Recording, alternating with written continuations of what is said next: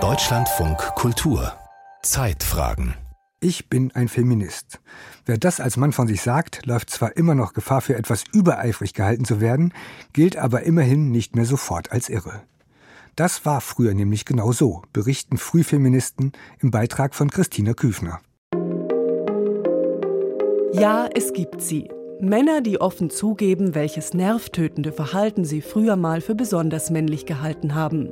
Dieser hier zum Beispiel. Ich habe mich männlicher gefühlt, wenn ich einen sexistischen Witz gemacht habe. Martin Speer ist das. Früher Sexist, heute Feminist. So beschreibt er das selbst. Also ich glaube, wenn man irgendwie als Mann irgendwie in seinen Jugendjahren auch mit seinem Bild von Männlichkeit ringt, sich selber als Mann sucht, dann läuft ein Teil dieser Erfahrung oder lief bei mir auch darüber, sich gegenüber Frauen abzugrenzen oder Männlichkeit so zu definieren, dass es über eine Abwertung anderer läuft als Mann, als junger Mann war mir eigentlich nicht bewusst, dass ich sozusagen Teil des Problems bin.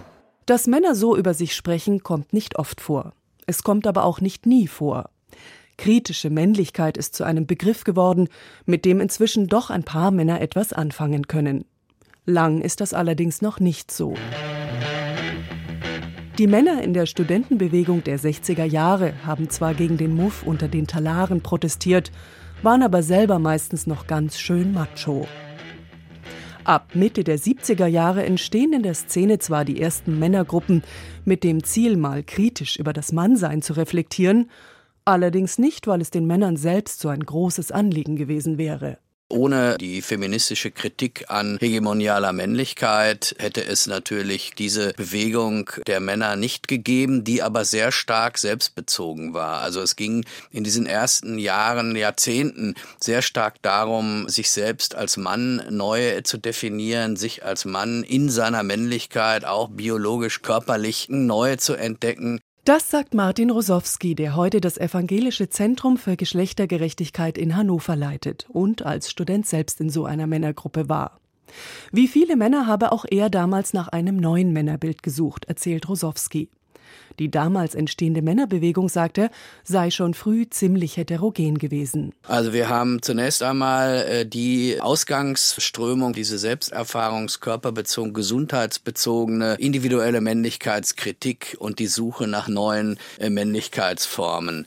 Dann haben wir wenig später einsetzend die gesamte Bandbreite der Väterbewegung, wo der Druck immer größer wurde, sich auch als Väter sichtbar zu machen. Diese Väterbewegung hat sich dann in verschiedene Strömungen wiederum aufgesplittet. Da gab es einerseits die Väter, die nicht mehr nur Versorger sein wollten, sondern präsenter in der Erziehung und dann aber auch die, die eine Scheidung hinter sich hatten und Frauen nun als ihre ärgsten Feinde ansahen. Wo es dann wirklich um absolut antifeministische Haltungen geht, wo gesagt wird, der Feminismus äh, hat den Frauen zur Macht verholfen, jetzt ist aber mal Schluss, jetzt sind auch wir Männer wieder dran. Also wir haben bis heute diese äh, Bewegung, der dann wiederum gleichstellungsorientierte, emanzipatorische äh, Männergruppierungen entgegenstehen. Ich würde sagen, auch in der Mehrzahl entgegen entgegenstehen.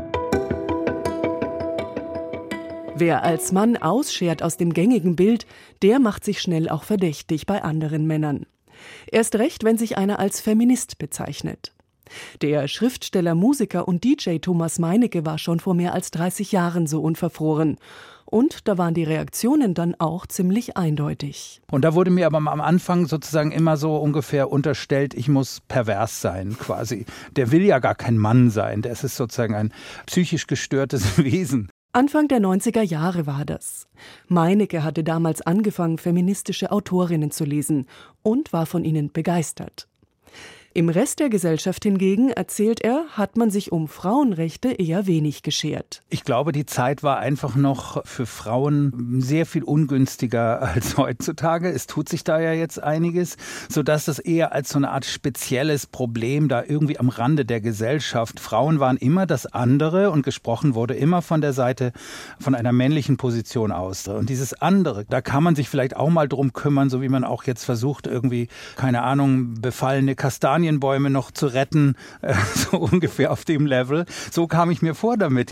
Heute gibt es zwar schon mehr Männer, die sich zum Feminismus bekennen, Aktivisten wie Martin Speer etwa, Aber auch er muss sich immer wieder komisch dafür anschauen lassen, dass er als Mann für Frauenrechte eintritt. Also es ist immer erklärungsbedürftig, was ja eigentlich total skurril ist. Weil wenn Feminismus die radikale Einsicht ist, Männer und Frauen sind beides Menschen und sollten gleichberechtigt sein, dann sollte man irgendwie diesen Begriff und dass man sich für eine gleichberechtigte Gesellschaft einsetzt, eigentlich gar nicht erklärungsbedürftig sein. Dabei kann ein anderes Verständnis von Männlichkeit ja auch den Männern selbst helfen.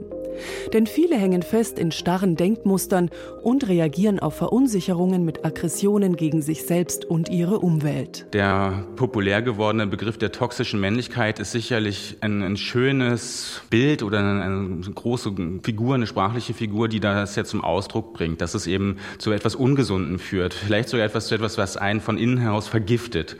An diesem Verhalten etwas zu ändern, ist das Ziel von gleichstellungsorientierter Männerarbeit. Seit 2010 gibt es einen Dachverband dafür, das Bundesforum Männer. Dark Schölper ist der Geschäftsführer dort. In dem Verband sind knapp 40 Organisationen für Jungen, Männer und Väterarbeit organisiert. Ein eigener Lobbyverband für die Männer? Manche Frauen werden da hellhörig, erzählt Schölper. Eben weil sie ja in der Marginalität immer noch darum kämpfen, überhaupt gesehen zu werden. Erklären, warum auf dem Weg zu mehr Gleichstellung auch Männerthemen wichtig sein sollen, sicher nicht einfach. Man sehe sich aber als Partner, sagt Schölper. Der Verband kooperiert mit Frauenorganisationen. Denn wenn sich die Gesellschaft ändern solle, dann ist eben ganz klar, dass eine Aufweichung von Männlichkeitsanforderungen letztlich im Zusammenhang mit einer Gleichstellungsperspektive zusammengedacht werden muss. Wir müssen genau diese anderen Bereiche, das was auch Caring Masculinity genannt wird, also die fürsorgliche Männlichkeit, die empathische Männlichkeit, stärken als Teil eines gleichstellungsorientierten Projektes. Die Vorstellung davon, was Männlichkeit ausmacht, sie speist sich für viele Männer noch immer aus alten Klischees. Da sind mittlerweile aber auch die, die das nicht mehr wollen. Sicherlich keine Massenbewegung, aber es gibt sie.